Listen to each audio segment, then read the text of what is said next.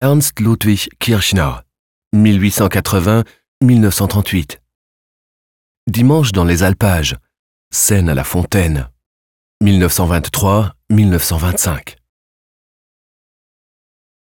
Le dimanche dans les alpages de Kirchner est remarquable de par le choix inhabituel des couleurs. Les tons principaux sont le vert, le bleu, le rose et le violet, et les couleurs des personnages ainsi que du paysage sont en harmonie. La scène est dépourvue de perspective et de représentation de détails. Onze personnages apparaissent sur cette toile. Ils se tiennent autour d'une petite fontaine au hameau de Staffelalp, situé sur les hauteurs de Davos. L'artiste décrit son œuvre en ces termes. Il s'agit d'une mise en scène monumentale de personnages au cœur d'un paysage. C'est un tableau qui respire le calme et la paix. Le titre Dimanche dans les alpages, scène à la fontaine fait en effet penser à une paisible scène montagnarde en extérieur. Mais si on y regarde de plus près, cela ne correspond pas complètement à la réalité. Les personnages occupent toute la hauteur du tableau et forment une file, ce qui ne leur laisse que peu de place.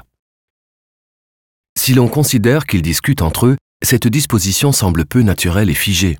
Le ciel n'est pas visible, tout comme il est impossible de ressentir la chaleur des rayons du soleil ni l'immensité du paysage. L'impression d'espace ne voit le jour que par la superposition des formes et leurs proportions. Il n'y a aucune perspective ni délimitation des volumes par le jeu des couleurs. Ainsi, il est difficile d'apercevoir qu'une vallée sépare Staffelalp du paysage en arrière-plan.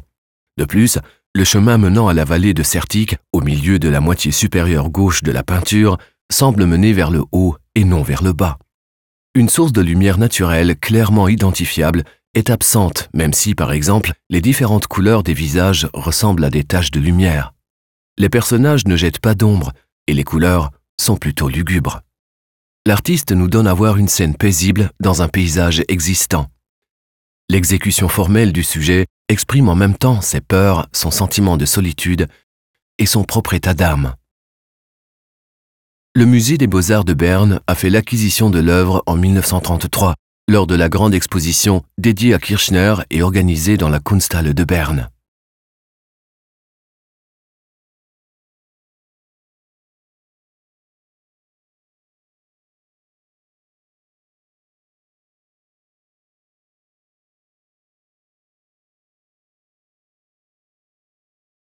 Visitez le musée des beaux-arts de Berne et voyez les œuvres originales et téléchargez l'application gratuite Museum Bern dans le App Store.